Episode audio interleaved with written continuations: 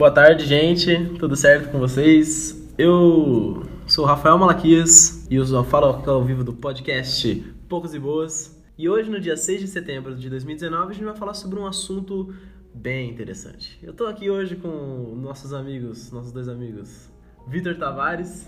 Boa tarde. E a querida Gabriela Abreu. Hello. Bom, sejam muito bem-vindos. Agradeço muito a presença de vocês aqui. Então, gente, hoje a gente vai falar sobre duas coisas. Elas estão andando lado a lado ultimamente, que é a ética e a ciência. A gente vai falar sobre um cientista muito polêmico, só que também muito genial, que ao final disso a gente vai se perguntar também: os fins realmente justificam os meios? Bom, antes de começar, eu vou contar uma pequena história aqui para vocês sobre um cara que ele é o responsável simplesmente por inserir as armas químicas no campo de batalha das guerras. E ainda ganhou um Nobel de Química por causa disso. Uma coisa simples. Uma coisa simples. É uma coisa bem simples. Bom, esse cara, ele foi um cara também muito importante na parte agrícola, porque ele foi responsável pelo método de produção dos fertilizantes que hoje a gente tem para usar aí, todos os métodos para fertilizante químico, foi responsável do estudo desse cara. A gente está falando do Fritz Haber. Então, esse cara é um polonês, filho de alemão, só que ele é judeu. E junto com Karl Bosch, que é também outro cara que ganhou um Nobel de Química, eles fizeram um, um estudo sobre a síntese de amônia. Bom, o que é a síntese de amônia? A amônia ela é um importante é um ativo na produção do, do fertilizante químico. Bom, isso levaria a um estudo onde a cinética química está envolvida. A velocidade da reação ela foi facilitada por causa de, de um catalisador de ferro puro. Esse ferro metálico, né, o ferro puro, é, ele facilita na reação, só que também combinados com alta pressão e alta temperatura. E isso foi um estudo revolucionário na época, e isso levaria ele, em 1918, a ganhar um Nobel. Só que a gente tem que lembrar que em 1915, 1914, estava rolando a Primeira Guerra Mundial. E Fritz Haber, ele morava na Alemanha e ele era um cientista, então ele estava ajudando os exércitos alemães a, na guerra, certo? A Alemanha, ela consequentemente iria perder a guerra, mas sem antes da influência do, do Haber em todas as outras guerras que viriam a seguir.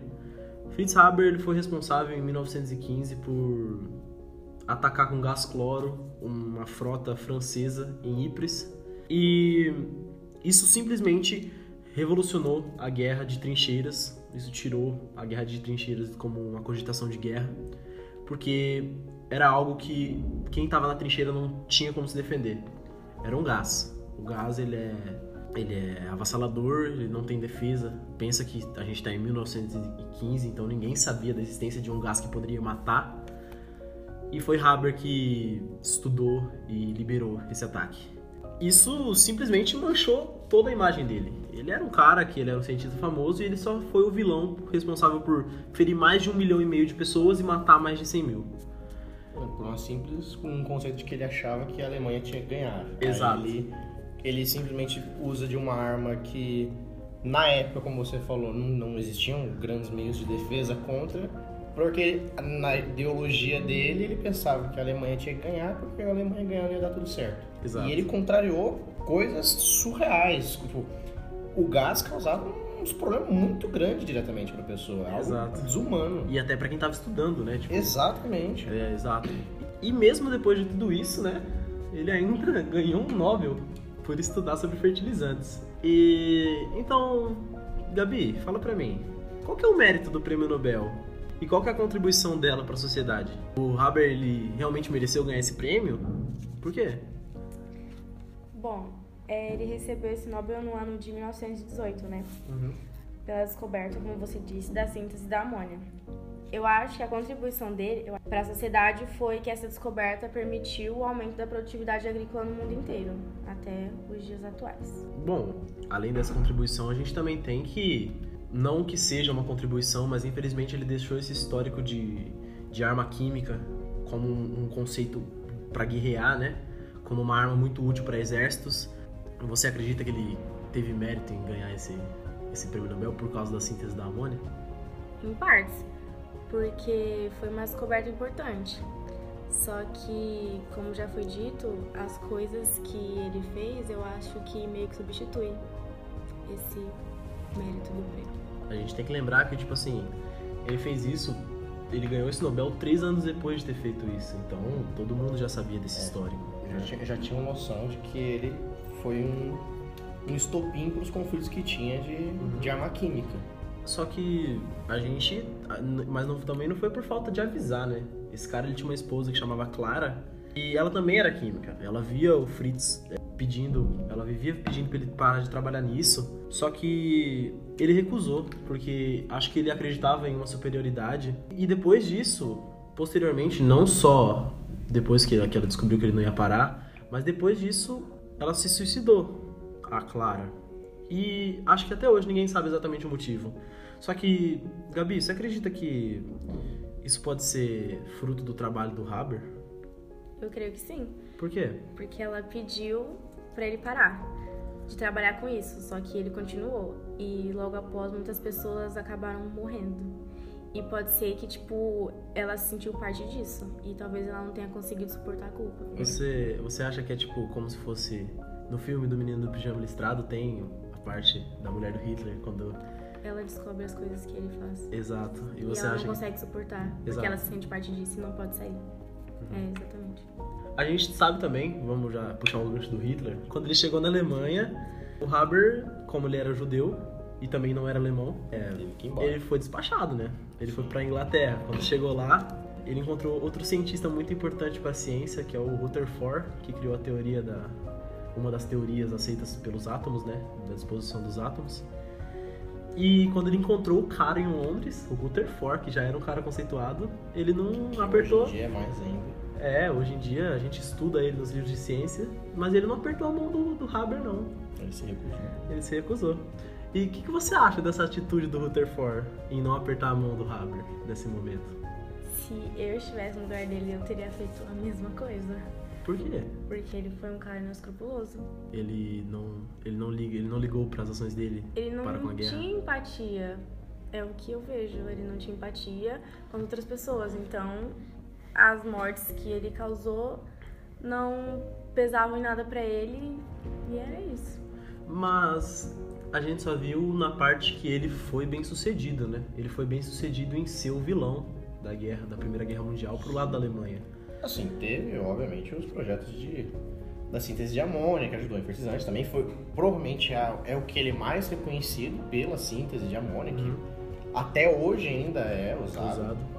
Só que, se a gente coloca na balança, São milhões de vidas. são milhões de vidas para algo que, ok, que é usado até hoje em dia, mas nada justifica. Um- um- uma coisa boa não justifica uma coisa ruim. Então os fins não justificam os meios. Exatamente. Pelo caso de Haber, eu acho que, tipo assim, ele era assim um gênio. E eu acho que por ele se achar um gênio, eu acho que ele se achava, porque se você é um gênio, assim, você é reconhecido onde você tá, né? Você é um cientista reconhecido na Alemanha por ser muito, muito grandioso em seus Não, mas feitos. não só na Alemanha, né? É, exato. Nessa época ele já estava começando a se espalhar como alguém de grande peso. Exato. Tanto é que o Rutherford mesmo, ele se espalhou como alguém de grande peso. Só que ele se espalhou como alguém de grande peso pro lado da Alemanha, alguém que estava lutando pela Alemanha, que estava que tava apelando para armas químicas. Então assim, ele podia ser reconhecido por qualquer coisa, mas o que ia ficar marcado no nome e na história por parte dele foi as guerras químicas começaram, as grandes- guerras químicas de grande escala começaram por causa dele. Exato. Bom, a gente tem dados também de que o Haber ele, fez, ele não fez só esses dois estudos, né? Ele não só foi o criador da, da síntese de amônia, né? Criador não, o que estudou e descobriu essa Ele síntese. já trabalhava com isso. É, já trabalhava, sim. Mas ele foi bem sucedido em todos os estudos, Victor? Não. Por quê? É, como a gente tinha falado, ele sempre teve, sempre teve grandes projetos. Uhum. A síntese de amônia, ou a ideia de- do ataque com armas químicas na época da Primeira Guerra foi dele também. Só que não foram só os únicos projetos, ele teve vários outros projetos. Esses foram os que ficaram mais conhecidos. E um dos projetos dele, que foi um grande fracasso, na verdade, e que deixou ele extremamente deprimido, foi um projeto que, um projeto que ele tinha para ajudar a Alemanha no pós-guerra, porque, como todo mundo sabe, depois da Primeira Guerra, os outros países declararam a Alemanha como a culpada da, da Primeira Guerra Mundial e teve um monte de sanção colocar em cima dela, como eles fizeram ele pagar, eles pagarem pela guerra. Então, assim, eles tinham valores exorbitantes que eles iam ter que pagar para compensar os outros países pela guerra. O Fritz ele tinha uma ideia para querer ajudar a Alemanha. Como a Alemanha estava num pós-guerra sem dinheiro algum, ele de 1920 a 1926, por esse período, ele estava tentando desenvolver um método de extração de ouro da água do mar.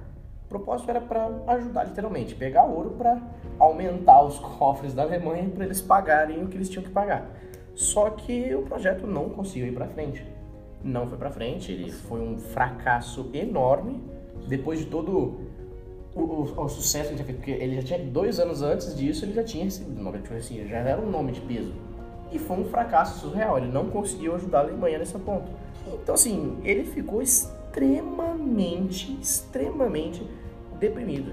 Até onde eu sei, pelo que falaram, ele, tava, ele até cogitou abandonar os estudos dele. Ele não parou, mas ele cogitou porque foi um fracasso surreal.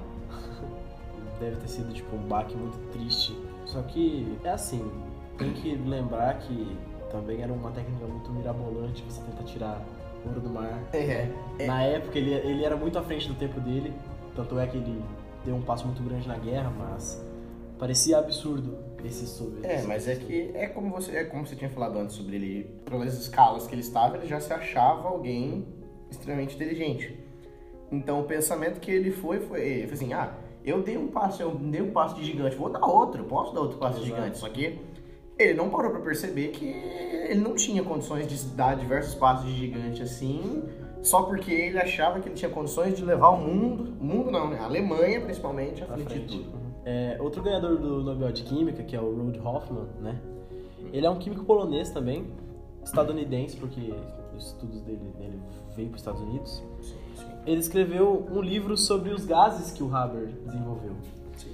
E ele afirmou assim que o número de vítimas dos, do gás entre todos os combatentes foi relativamente pequeno, foi. de 3 a 3,5 de todas as vítimas. Mas a marca psicológica dessa arma é indelével. Sim, Ainda afirma. Fico pensando se Haber, tão experiente em catálises, imaginou o gás venenoso ou ele próprio como um catalisador, destinado a apressar o fim sangrento, o fim do sangrento impasse da guerra de trincheiras. Bom, a gente sabe que isso acabou não acontecendo porque a Alemanha perdeu. A Alemanha perdeu a guerra. Pois é, isso aqui que ele descreve é uma, é uma crítica bem grande pro, pro Fritz. Só que, mesmo ele afirmando isso, os argumentos que o Haber usou para fazer isso, ou que ele falou aqui agora, isso justifica o trabalho do Haber? Não, não justifica em nenhuma forma, porque, como você mesmo contextualizou e estava descrevendo, é uma coisa extremamente desumana o que o Haber fez é algo surreal desumano, porque o gás cloro, por exemplo, que é o principal exemplo que a gente vai ter de base, que é o que ele fez, que é o que o, iniciou tudo, ele é responsável por uma situação onde você morre afogado dentro de você mesmo. O seu próprio, ele, o, o gás cloro ele, ele força seu organismo a se afogar. É, é algo assim que eu penso quão desesperador. Ele falou ali mesmo sobre 3, 3,5% das, dos soldados que sofreram diretamente. Só que você pensa soldados que estão fugindo ou estão indo para uma trincheira na guerra. Pensa o que eles têm na cabeça deles depois do ataque teu cuida, o que, que eles vão pensando assim? Vão jogar uma bomba de gás cloro aqui e vai todo mundo morrer porque ou, não tinham soluções para aquilo tão ou fácil. Ou até mesmo quando chegarem em casa, né? Tipo, voltarem para casa e as queimaduras dos gases, seu corpo. E não só isso, é, pode até tentar argumentar sobre querer falar que, ah, não, isso justifica. Não justifica por outro ponto. Ele fez o primeiro ataque, mas não acabou. E quando ele fez o primeiro ataque, diversos outros ataques, ataques de ambos os lados começaram. É o gás mostarda, que eu acho que é o que ficou mais famoso na Primeira Guerra, porque é um gás muito poderoso.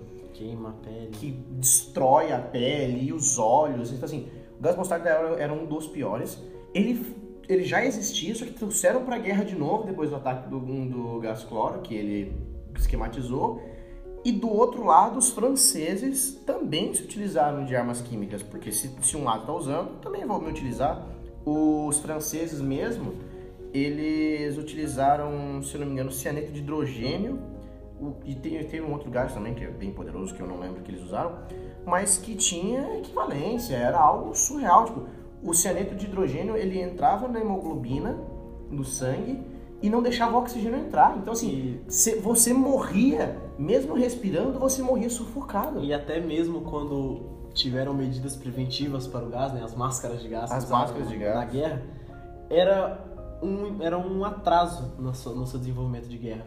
Porque a máscara te limita a visão. E chegou um ponto que tinha alguns locais em específico, vocês pode- podem até procurar sobre fotos na internet e tudo mais, que não, na guerra não acontecia mais a tiro. Exato. As guerras é- é- eram so- os soldados estavam entre as trincheiras, todos mascarados, e o campo parecia que tinha uma névoa no meio. Não Exato. Podia estar o céu mais limpo, tinha uma névoa no meio do campo de batalha, porque era uma mistura de gases de ambos os lados. Então assim, jogar uma pessoa, uma pessoa passar ali no meio, é, é o famoso corredor polonês, né? Se alguém Exato. passa ali no meio, a pessoa vai sair do outro lado parecendo que morreu, parecendo um Exato. cadáver. Uhum. Bom, então não justifica. Não justifica Foi sim. foi- eu acho que foi sim um catalisador. Só que não, não. Não, é, é, é como ele, ele, ele, ele farpou ali.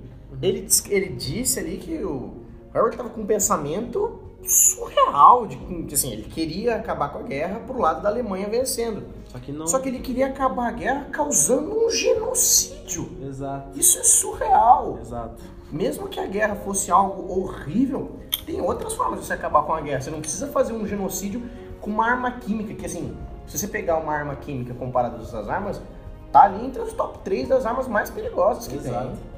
E pra finalizar também, vamos, fazer um adendo aqui sobre ele não ter se arrependido. Não, Ele não, se arrependeu em nenhum momento. É, o Einstein até escreveu pra ele em uma carta, né? Uhum. que ele lamentava, ele lamentava muito não ter feito Haber é, parar com os estudos, né? Não ter feito. Não, né? é. O Haber, ele, ele se decepciona muito com o Haber porque ele ficou crendo numa decência de um país onde, onde ele não poderia viver, se ele também, né?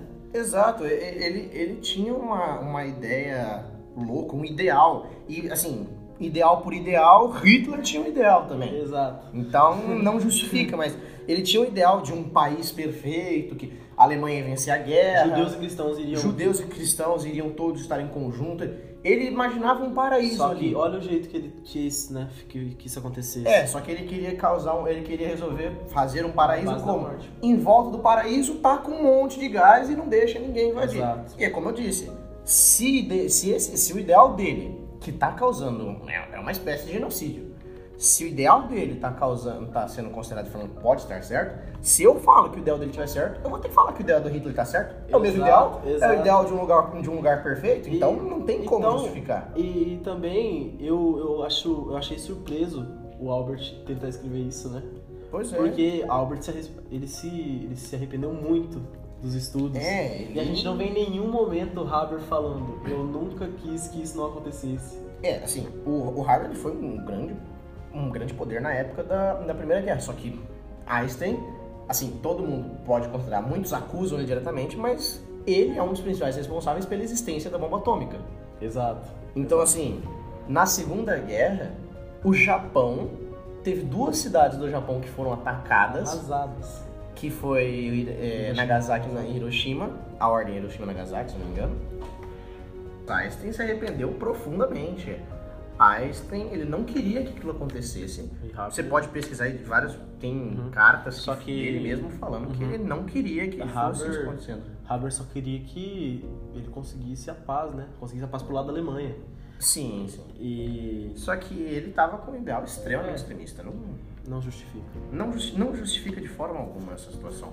Porque. porque, é, assim, não, não vou retomar o assunto do Hitler, mas para um ideal tão extremista desse, se você conseguisse a paz, se você conseguisse a paz aqui, depois de ter feito tudo isso, você fez tudo isso, você é reconhecido como o cara que alcançou a paz e a Alemanha venceu e chegamos onde a gente queria. Você ia conseguir viver Sabendo. sabendo que, ok, estamos em época de paz, a Alemanha é um grande, é Somos um grande paraíso, só que eu fiz isso matando milhares de pessoas. Então, Só que eu, na minha visão, do que eu li sobre ele, eu acho que ele conseguiria viver. Porque Ele- no fundo, no fundo, mesmo ele querendo é alcançar a paz, Ele queria ser só reconhecido. Parece que ele queria atenção. Ele queria Exato. que colocassem ele num pódio para assim, nossa, nosso Salvador. Ele queria, parece que ele tinha necessidade do povo estar adorando ele. É essa a impressão que eu tive quando eu li ele. Bom, é, espero que tenha ficado clara essa questão de, da ciência e da, e da ética, né? Hoje em dia tem códigos de ética para todos os cientistas que estão trabalhando aí em inovação e etc.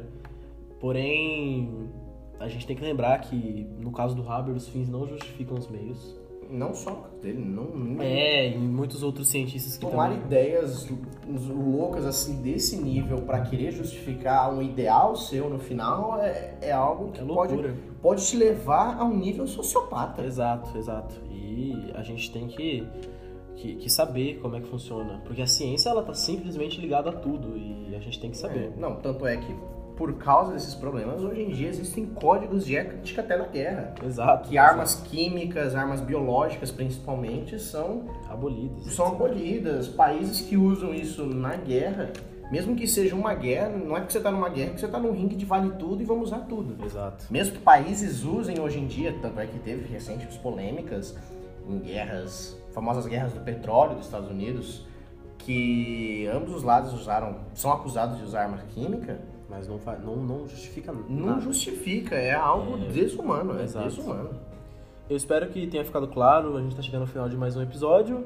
É, muito obrigado pela presença, Vitor e Gabrielen. Prazer é tudo meu. É, Tudo meu também. obrigado pela audiência de vocês que estão escutando. Obrigado pelo tema que sugeriram. Um tema muito bom a ser discutido.